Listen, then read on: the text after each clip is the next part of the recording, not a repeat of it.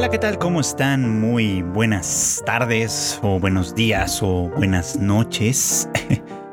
Sean siempre bienvenidos a una emisión más de Anime al Diván, este podcast de Tadaima en el que su servidor Frechiken, ya saben, ustedes platica sobre lo que está sucediendo en las temporadas de anime, la temporada actual, lo más relevante o lo más interesante, por lo menos a mi juicio y bueno, pues estamos ya comenzando ahora sí con los comentarios de la temporada de, de invierno, iba yo a decir, de verano de 2023, que decíamos en otra ocasión, ¿no? no luce en general tan prometedora quizá como lo que fue la temporada de primavera, que dio muchísimo, muchísimo de qué hablar, pero ciertamente hay algunas cosas interesantes de las que sí se puede discutir, digamos, como en un, en un momento dado.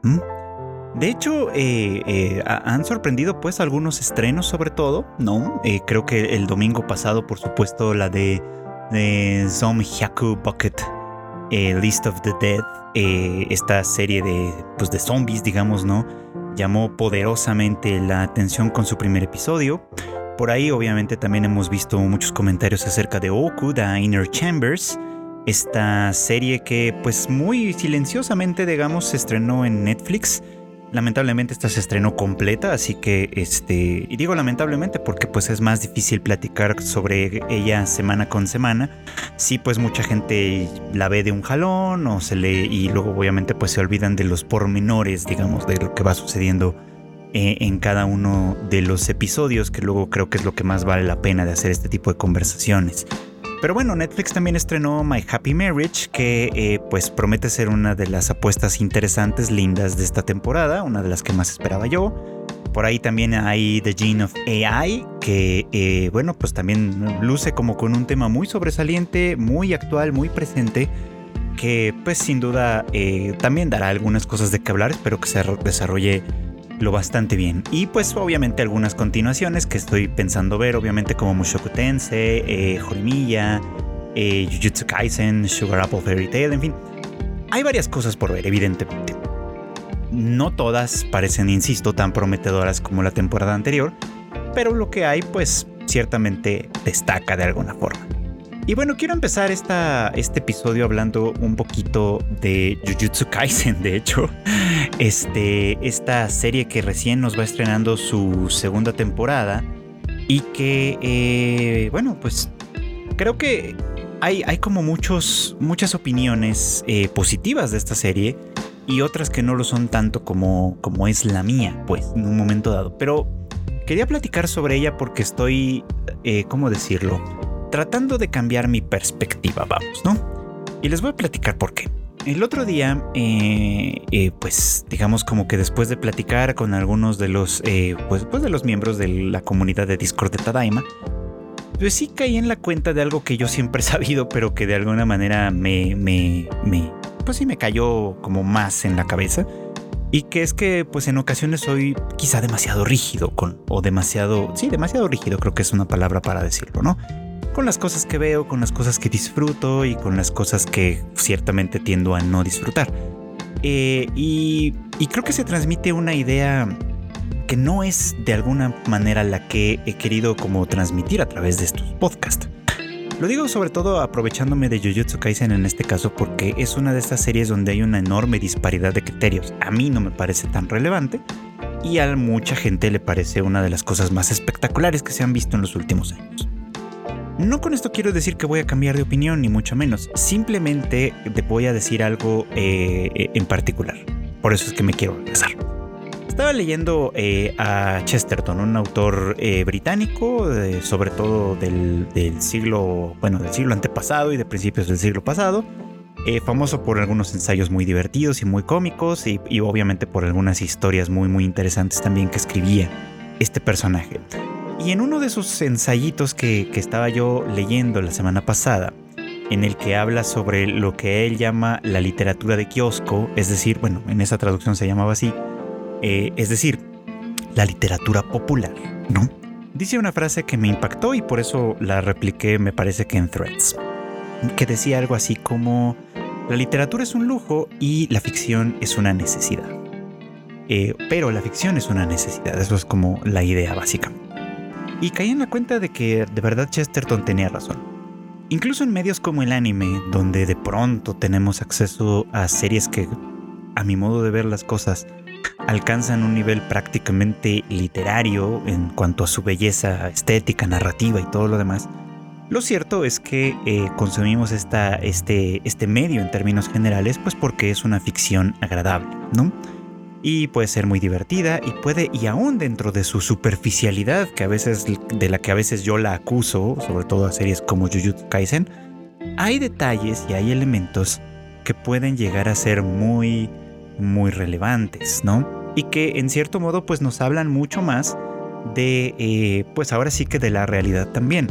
Porque además estoy tratando de, adelantar una idea que creo que expuse eh, con suficiencia, espero, en el capítulo anterior hablando de Tengo Kudai Makyo. Y es que, a pesar de todo, yo sí creo que Japón se nos abre, se nos muestra de alguna manera a través de su cultura popular, es decir, a través del anime, a través del manga, a través de la música.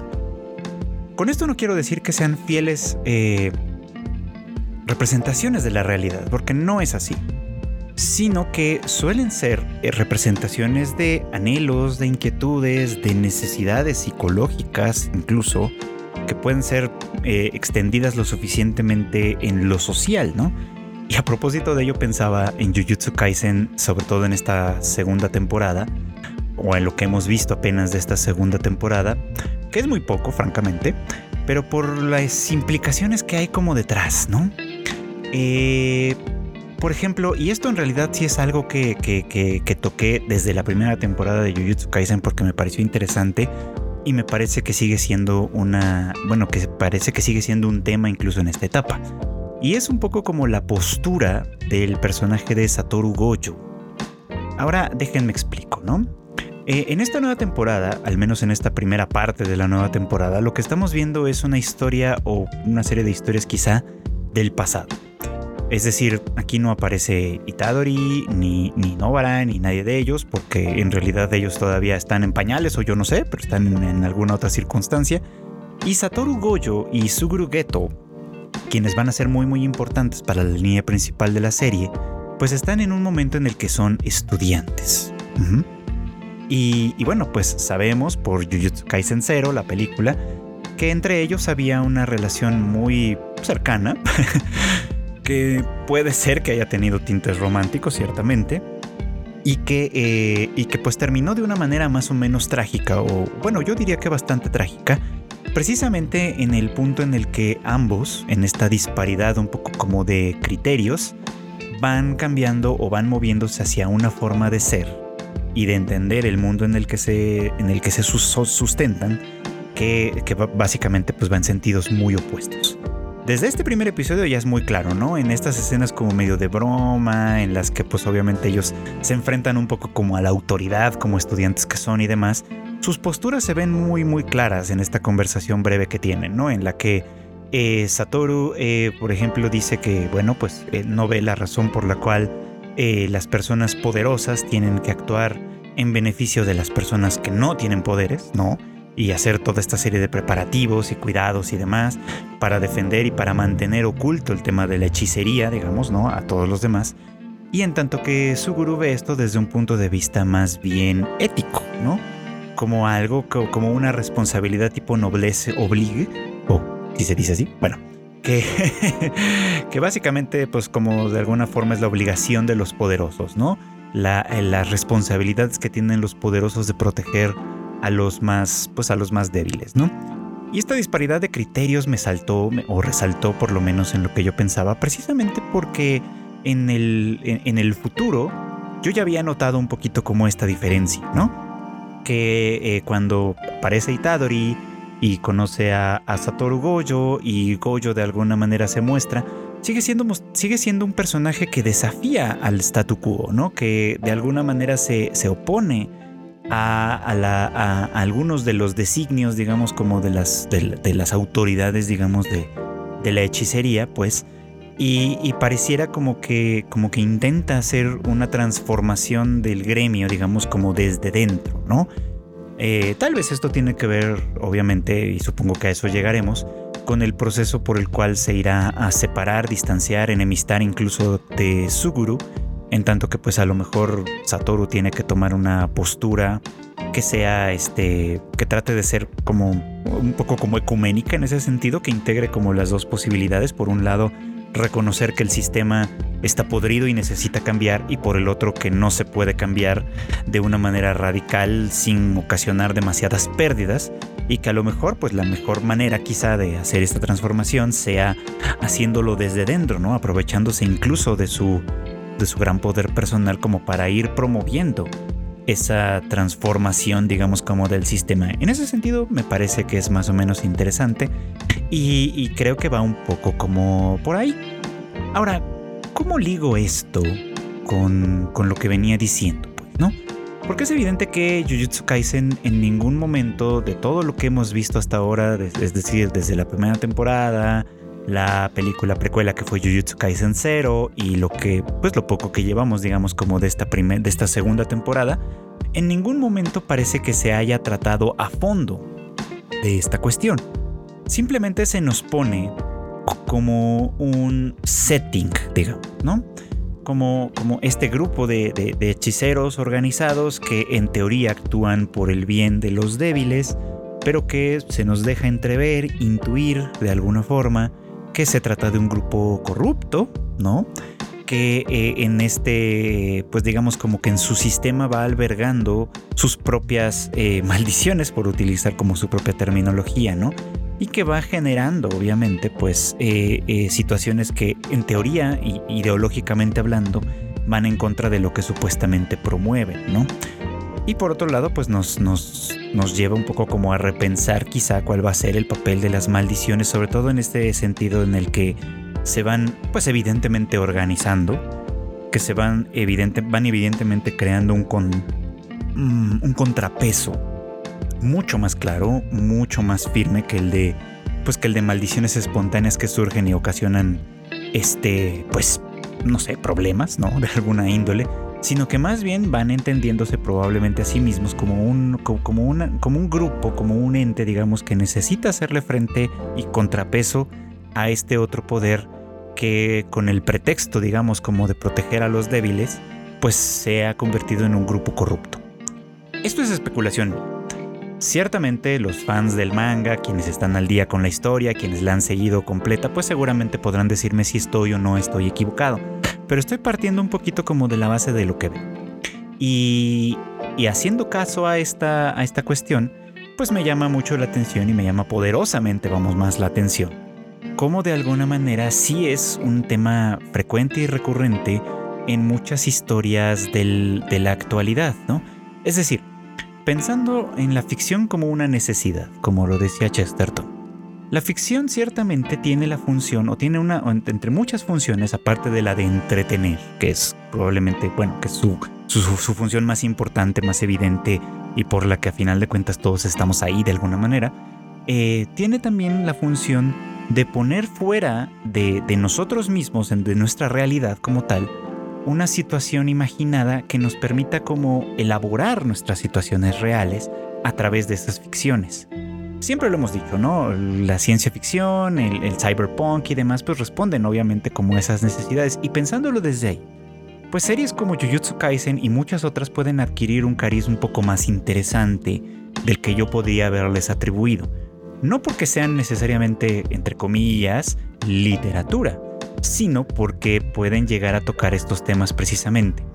En donde más, por ejemplo, vemos organizaciones corruptas que supuestamente están ahí para defender los intereses de la mayoría o de los más débiles, por ejemplo, ¿no?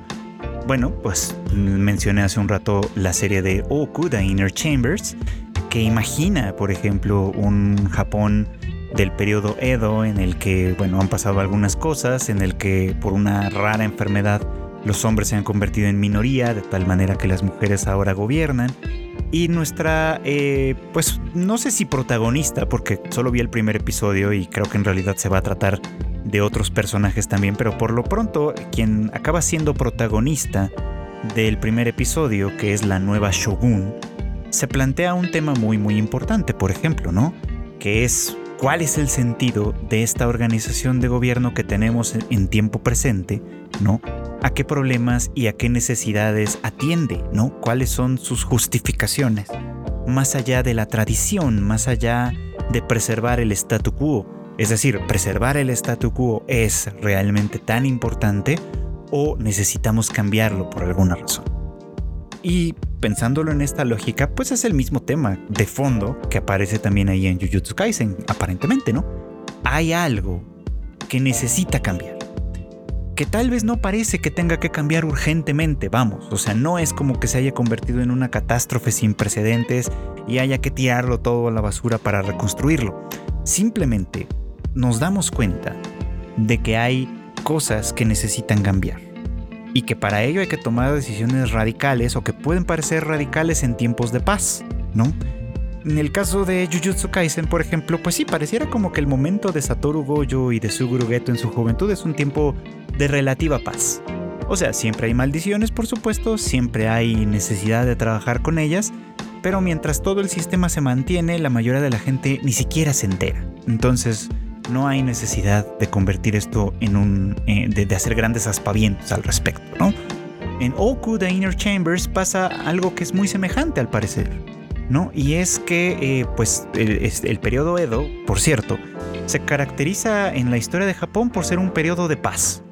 De una paz tensa, ciertamente, de una paz que, de una paz, perdón, que no estuvo desprovista de ninguna forma de levantamientos armados, de grupos obviamente disconformes con sus situaciones y demás, de una paz pues obviamente que, tenía altísimos costos que bueno pues obviamente se, se hicieron mucho mucho más evidentes conforme pasaron los, los siglos incluso y que pues esto derivó de alguna manera en la gran transformación que fue la restauración Meiji.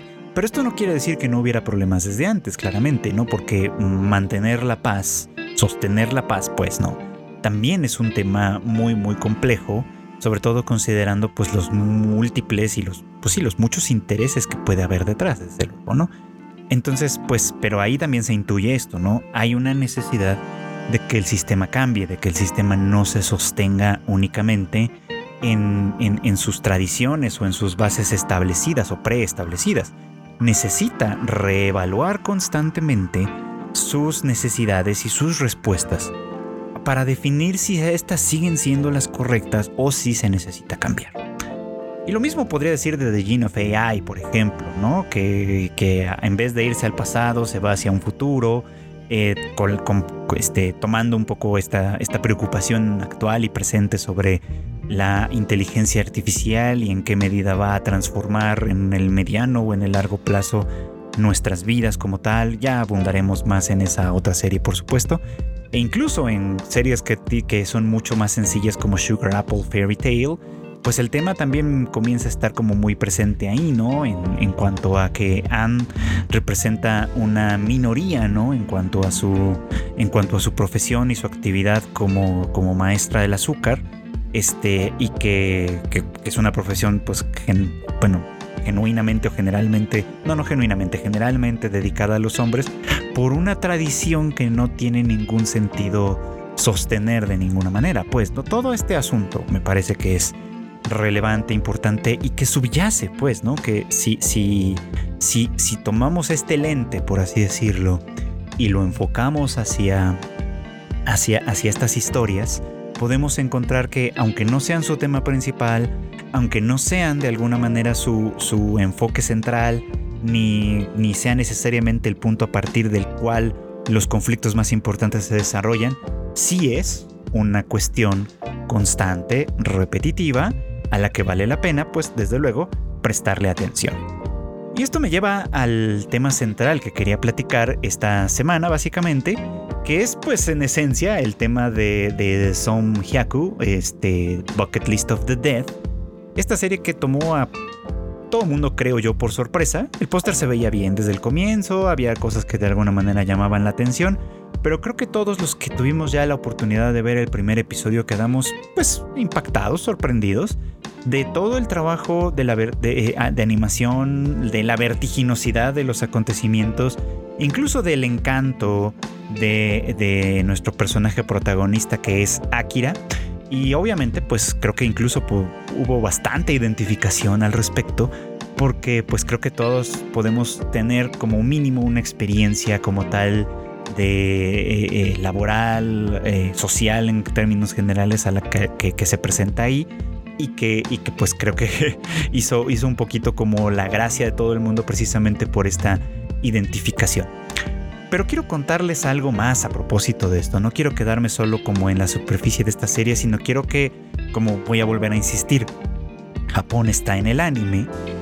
El hecho de que esta historia haya nacido ahí, en este, en este país, en ese contexto en particular, para mí tiene todo el sentido, porque esto, como muchas cosas, tiene historias más grandes y ahora mismo quiero contarles algo que va un poquito, un poquito más atrás de nuestros años. Y bueno, pues nuestra historia, la de Zonhyaku, eh, pues para darles un pequeño resumen por si no lo, han visto todavía, nos relata la historia de Akira, un jovencito que acaba de egresar de, la escuela y que pues está muy contento por haber llegado a su primer trabajo, ¿no?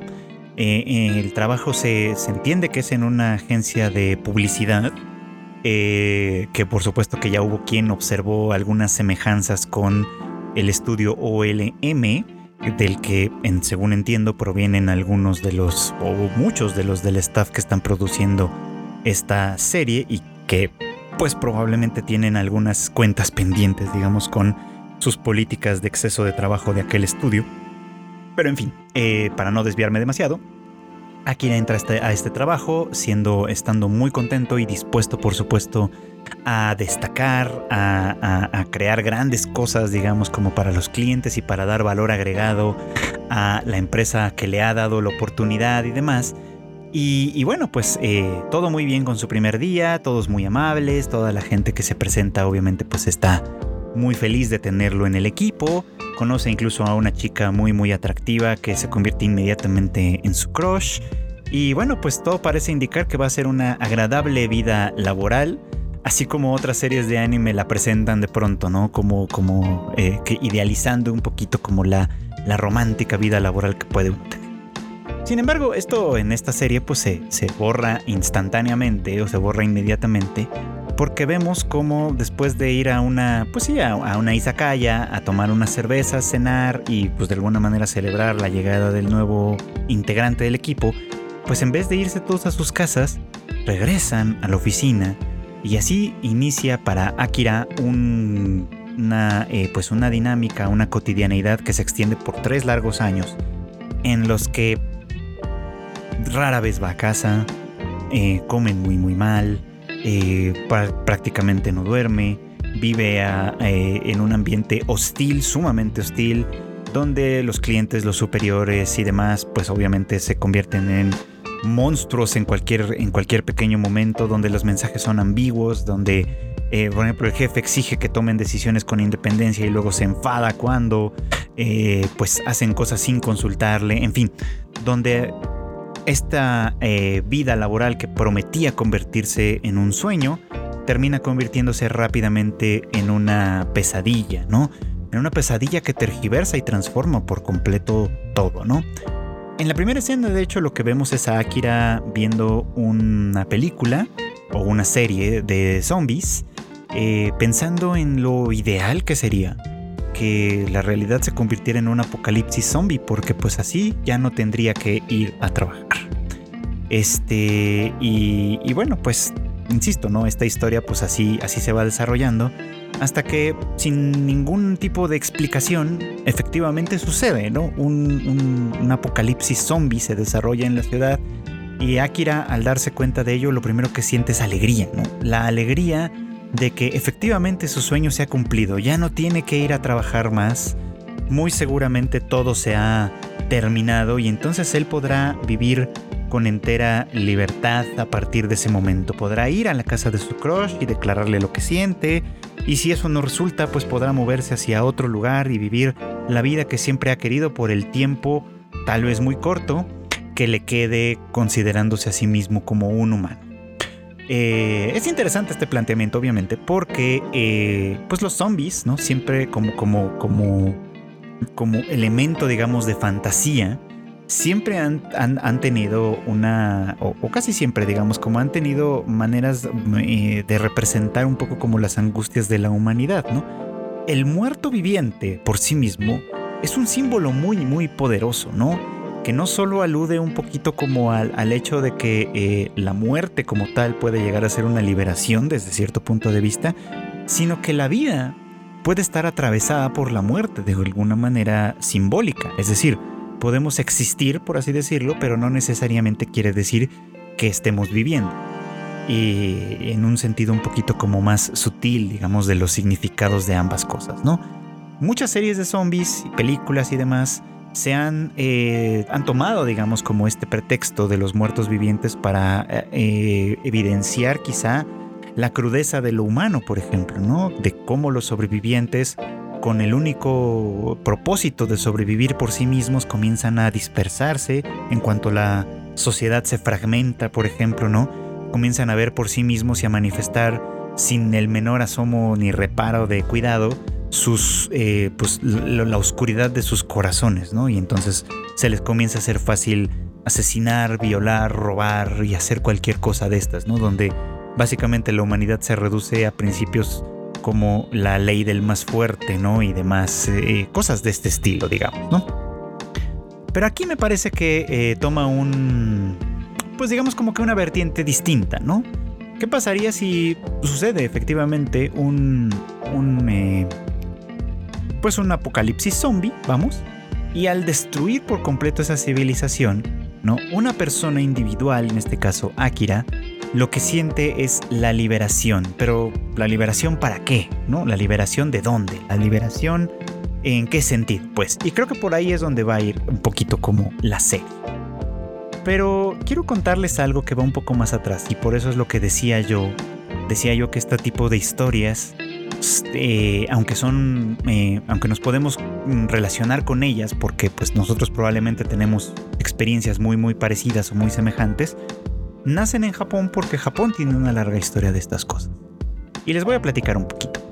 Hacia finales de los años 70, eh, en Japón, Japón estaba, e, era un país en ese momento que se estaba convirtiendo poco a poco en una potencia económica. Eh, que iba obviamente pues a despuntar sobre todo en lo que eh, en los años siguientes porque pues con el fin de la Guerra Fría, es decir, este conflicto pues constante entre la Unión Soviética y los Estados Unidos, pues obviamente algunas economías eh, emergentes, que en ese momento todavía se podían llegar a considerar como tal, pues comenzaron evidentemente a despuntar. Y Japón fue una de ellas, haciéndolo de una manera espectacular, ¿no? Se hablaba de que Japón pronto se convertiría en la economía número uno del mundo, que muy pronto las cosas iban a cambiar en un, paradigma importantísimo, que los Estados Unidos estaban perdiendo influencia y demás. Y en fin, eso significó que Japón empezó a ser percibido desde el extranjero, sobre todo en dos formas, como por, un lado. Este, bueno, en la primera de ellas, eh, como un ejemplo a seguir, digamos, de esto, de hecho, surge un montón de literatura que creo que nos es conocida a todos sobre eh, las virtudes de los empresarios japoneses, de los hombres de negocios japoneses, los, eh, la, cultura del esfuerzo y todas estas cosas que gente como Pictoline y demás tienden a idealizar todavía. Este, y que bueno, pues en, Japón eh, y en los estudios sobre Japón reciben un nombre que es Nihon Jinron, que básicamente pues se sobreentiende que es esto, ¿no?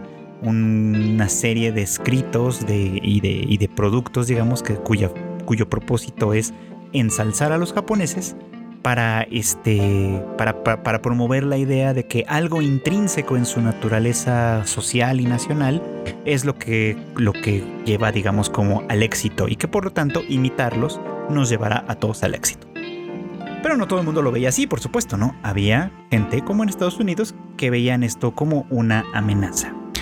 Y bueno, esto tenían algunas razones para ello, por supuesto, ¿no? Japón estaba en un momento de mucho, de mucha eh, crecimiento económico, tenía y tenía una fuerte política proteccionista, es decir, eh, hacía todo muy fácil para que Japón exportara sus productos y para que sus inversionistas fueran de alguna manera a sacar provecho en otros países, pero hacía muy difícil la importación de productos hacia Japón. Entonces, pues obviamente esto generó muchas presiones y, eventualmente esto obligó al primer ministro de aquel entonces, que se llamaba Yasuhiro Nakasone, a firmar los llamados acuerdos de El Plaza en 1985, a los que pues siguieron varias políticas de eh, liberalización económica, digamos, que llevaron a Japón al sentido inverso, ¿no? Es decir, a hacer una revaluación del yen, por lo cual la importación de productos del extranjero se incrementó mucho más, la exportación cayó, por supuesto, y pues al interior del país eso se tradujo en una durísima competencia, porque las empresas pequeñas y medianas, que de alguna manera hasta ese momento se sostenían en buena medida gracias al consumo interno, es decir, a crear buenos productos y buenos servicios para que fueran del consumo de sus propios de sus propios connacionales, digamos, ¿no?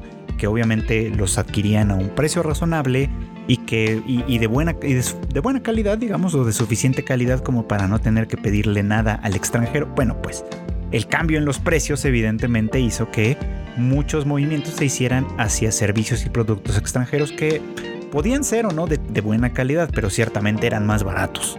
Y que pues esto le pegó muy duro sobre todo a estas empresas medianas y pequeñas que pues para sobrevivir empezaron a necesitar hacer ciertos recortes, obviamente recortes de personal, recortes de toda índole, pero a los que se quedaban se les empezó a exigir una mayor productividad.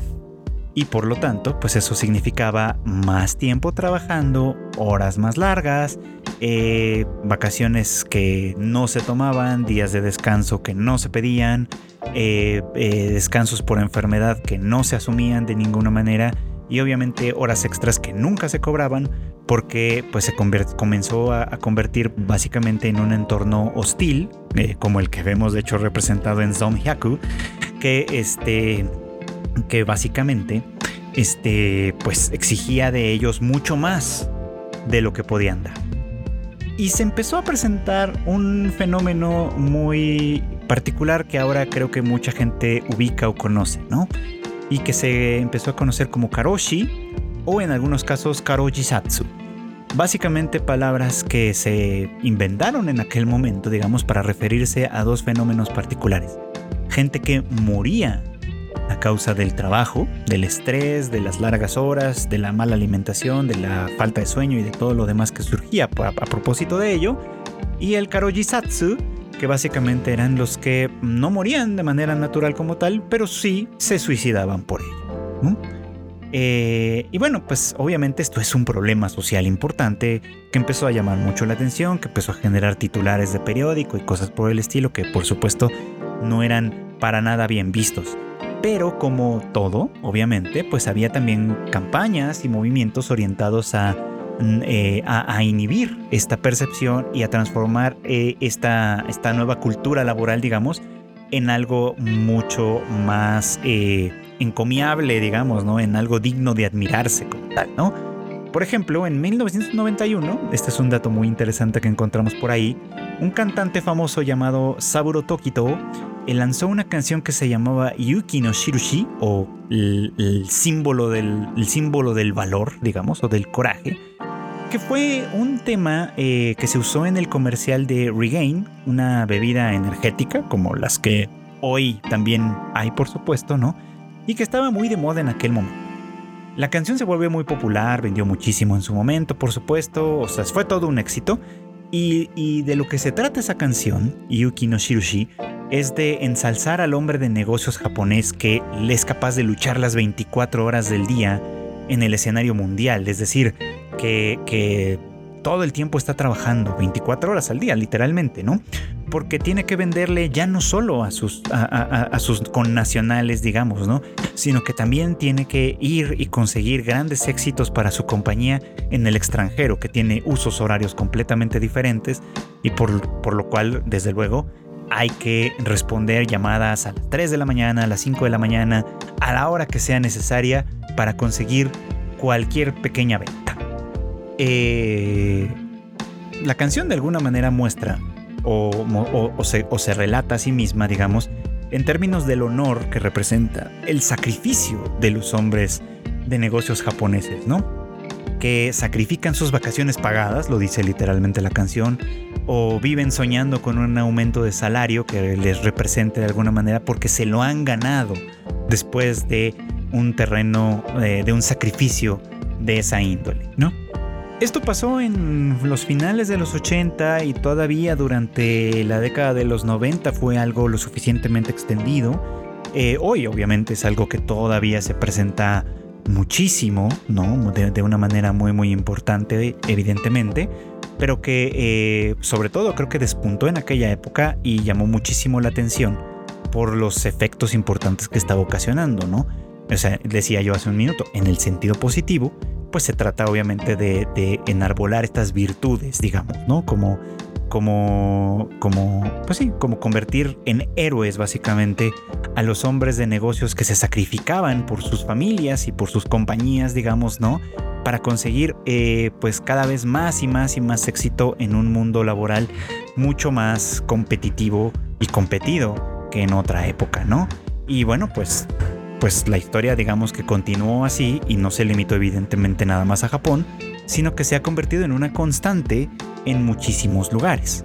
De hecho, a mí me llamó mucho la atención que esta serie se planteara en un escenario como una agencia de publicidad, eh, que obviamente pues mm, para no hacer alusión directa a los estudios de animación, que es básicamente como darse un tiro en el pie, que no sería nada falso desde luego, pero que también está de alguna manera por ahí, este, porque pues sí, efectivamente, ¿no? Las, las agencias de publicidad se cuentan entre, las, entre el gremio, por supuesto, más explotador de todos, ¿no? O sea, y miren que pues es una competencia bastante férrea en cuanto a eso de la explotación. Pero decía yo que los tiempos han seguido progresando en ese sentido y creo que todos podemos identificarnos con ello e incluso podemos llevarlo un poco más lejos. Por ejemplo, ahora viene a la mente, ¿no? Este libro eh, del escritor coreano Byung-Chul Han, que se llama La Sociedad del Cansancio, y en el que pues habla un poco de cómo en los últimos 20 años quizá, 30 años quizá, el paradigma va cambiando un poquito, ¿no? Si esto inició, digamos, como con un cambio de paradigma en el que desde arriba venía el mandato de sacrificarse por la empresa, de sacrificarse a sí mismo por el bien de, pues, de la industria como tal y demás, o sea, desde un punto de vista más bien disciplinario, por así decirlo, Byung-Chul Han eh, argumenta que estamos transitando hacia una sociedad ya no de disciplinaria en ese sentido, sino que una que él llama de rendimiento, es decir, una en la que ya ni siquiera es necesario que la opresión venga desde arriba, porque puede venir desde nosotros mismos. Podemos convertirnos en personas que en vez de, este, de, oponernos a la opresión, la introyectamos, por así decirlo, y nos convertimos en nuestros propios explotadores, ¿no? Por eso es que sentimos, eh, eso es por lo menos el argumento de Byung-Chul Han, por eso es que sentimos que eh, en, la actualidad, si no eh, lo hacemos nosotros mismos, no lo va a hacer nadie más. Por eso es que sentimos que cuando tenemos un momento de paz, de descanso, de tranquilidad, nos sentimos culpables porque quizá deberíamos estarlo aprovechando para trabajar un poco más o para estudiar una cosa diferente o para yo qué sé, ¿no? Y creo que esto sucedió con muchas personas, por ejemplo, durante la pandemia, ¿no? Cuando mucho de, nuestra dinámica tuvo que cambiar por este contexto en particular y que eh, para muchos, ¿no? se convertía en un asunto de culpa pasar días enteros sin hacer gran cosa, digamos, ¿no? Mientras que decían mucho en Twitter, por ejemplo, ¿no? Otros usaron este tiempo para aprender idiomas, aprender a programar, para este, en fin, para desarrollar habilidades que les iban a ser muy útiles, ¿no? Cuando no es que eso tenga absolutamente nada de malo, ni mucho menos, pero sí es verdad que el contexto en realidad pues era de otra índole, ¿no? O sea, muchas cosas tenían que seguir funcionando y sucediendo para la supervivencia misma de nuestras sociedades, pero también es verdad que muchos trabajos demostraron que esenciales no son, por lo que pues en realidad pudieron quedarse sin hacer prácticamente mucho durante ese tiempo.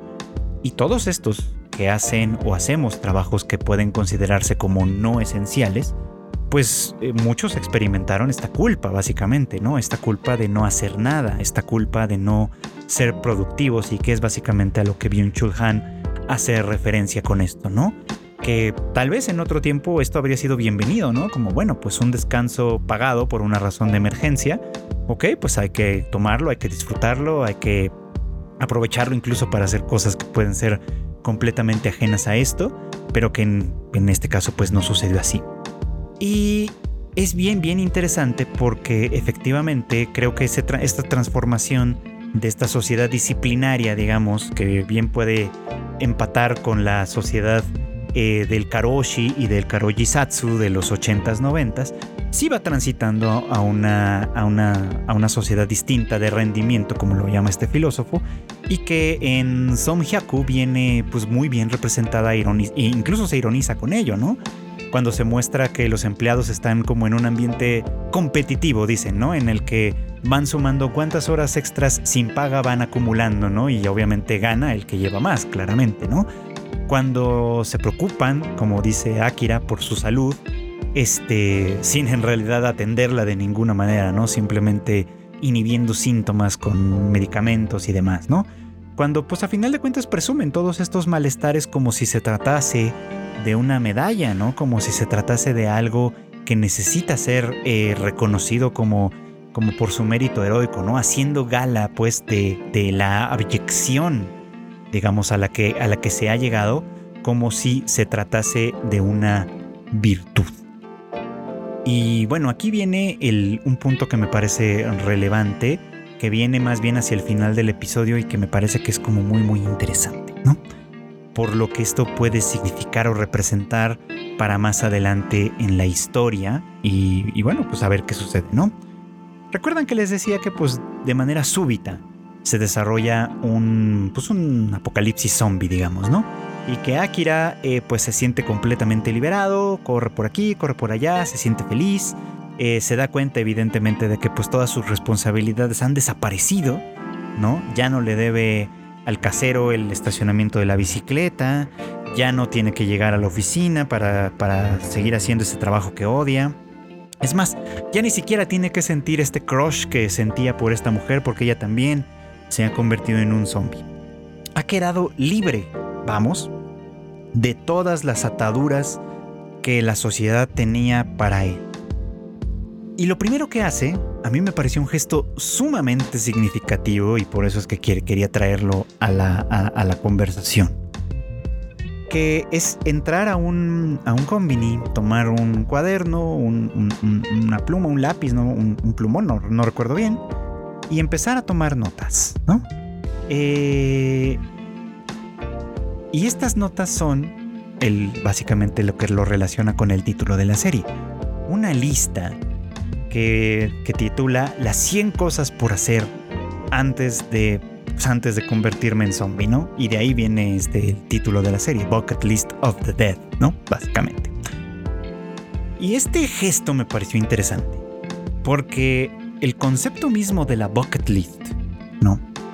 Es al final de cuentas una, o puede interpretarse como una, eh, pues una lista de tareas, básicamente, ¿no? Es decir, la lógica no cambia ni en los albores de la muerte, ¿no? Se convierte en una lista de tareas, de cosas que quiero hacer antes de morirme, porque la, la muerte se convierte en el literal deadline, ¿no? Normalmente usamos esa palabra, este, este, este anglicismo para referirnos a la fecha límite que tenemos para entregar algo, para terminar un proyecto o para un montón de cosas. Tendemos a llamarle deadline. Bueno, pues aquí esto se convierte en algo sumo, en algo muy concreto, básicamente, ¿no? La deadline, que es este momento en el que o muere o se convierte en zombie, ¿no? Se, se, se, se traduce en una lista de tareas que Akira aparentemente va a tratar de cumplir, ¿no? Haciendo como esta, haciendo de su vida, digamos, una nueva actividad en ese sentido. Ahora, yo entiendo que esto puede parecer muy lógico y muy razonable, vamos, ¿no? Si estás en un riesgo inminente, como en realidad podemos estarlos todos todo el tiempo sin pensarlo demasiado, pero bueno, si estás en un riesgo inminente de morir, de que tu circunstancia cambie radicalmente, pues claro que vas a pensar en todas las cosas que te gustaría hacer, en todas las cosas que te gustaría experimentar y demás. Y puede ser que lo conviertas esto en una, en una lista, ¿no? En, en una bucket list como tal, ¿no? Antes de irme de este mundo, me gustaría hacer todas estas cosas. Pero lo que me parece, insisto, relevante, y voy a tratar de explicarlo lo mejor posible, porque creo que es aquí donde me puedo perder, ¿no? Es que esta lista de cosas por hacer no cambia de ninguna manera el paradigma. Es decir, se puede convertir fácilmente en una cuestión de autoexplotación. ¿Vamos? Porque más que la experiencia en sí, más que la contemplación de lo que sucede a nuestro alrededor, más que eh, conducirse de alguna manera por donde, por donde las circunstancias nos lo permiten, sacarle provecho y jugo a nuestras experiencias y demás, eh, si, la si la vida se convierte en una checklist que vamos tachando conforme vamos avanzando y que eh, y la reducimos un poco como eso, la lógica en realidad no cambia.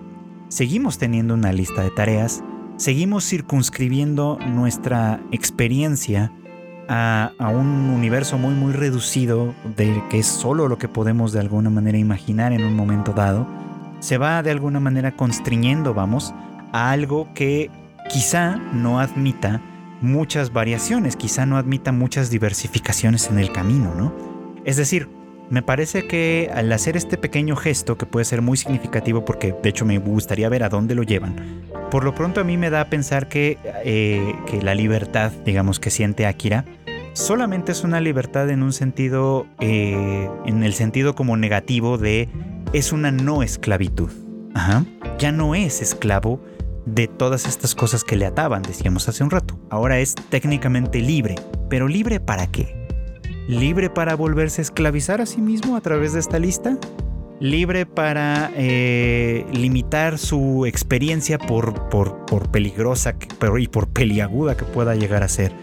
A una serie de experiencias eh, eh, que puede ser que no tengan ninguna relevancia, ninguna importancia de verdad.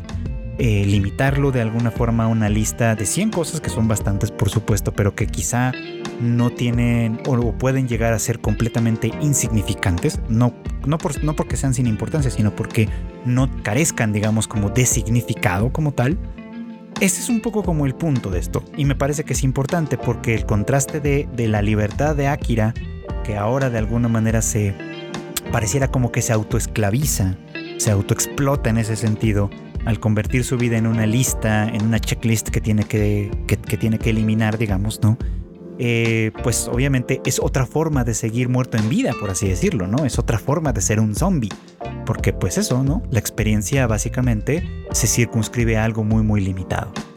Por eso es que me parece mucho más interesante aproximaciones como la que en su momento tuvo Hunter x Hunter, por ejemplo, ¿no? Que quienes ya vieron la versión de anime que empezó en 2011, es decir, la más reciente adaptación, que yo sé que está inconclusa y lo que quieran, pero que en, el, en uno de los últimos episodios uno de los personajes dice algo así como, bueno, o sea, llegaste a, llegaste a esta meta, pero estoy seguro que a final de cuentas lo que más has disfrutado fueron las desviaciones del camino, ¿no? Y Gon, el protagonista, pues le responde que sí, efectivamente, ¿no? Que, que, tenía una meta clara en, su, en, en el momento en el que emprendió su viaje, claramente, ¿no?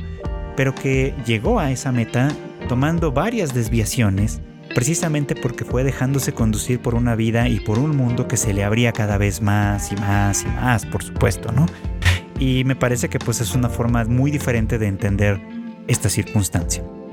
Ahora, eh, en esta serie, en Somhyaku, obviamente, eh, pues lo que, lo que limita la experiencia también, obviamente, pues es un apocalipsis.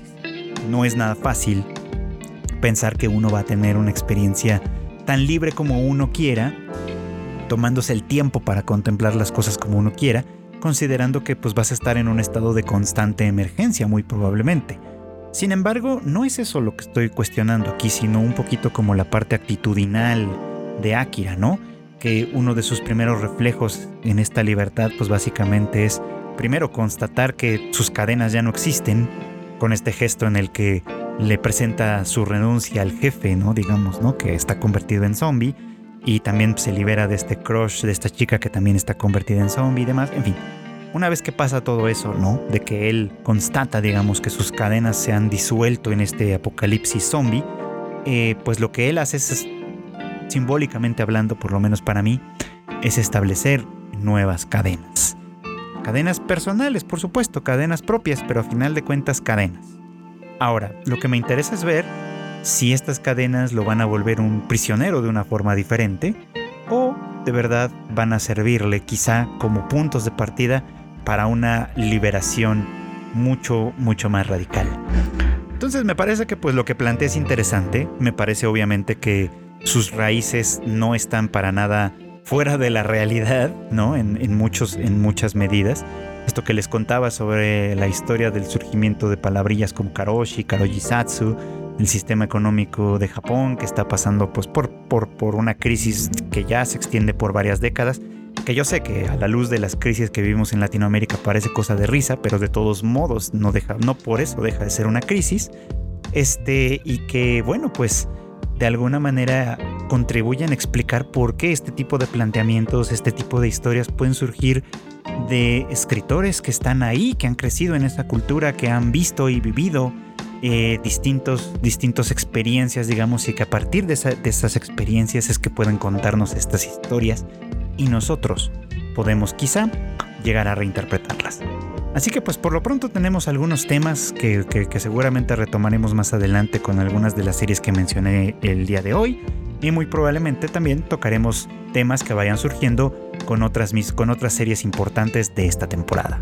Y bueno, pues esto fue todo por hoy. Gracias como siempre por acompañarme en el anime al diván. Ya saben ustedes que este podcast sale casi todos los miércoles en algún momento del día y ya lo podrán encontrar en todas las aplicaciones de podcast, la que a ustedes más les parezca cómoda, conveniente o estén más acostumbrados, muy probablemente ahí estará disponible.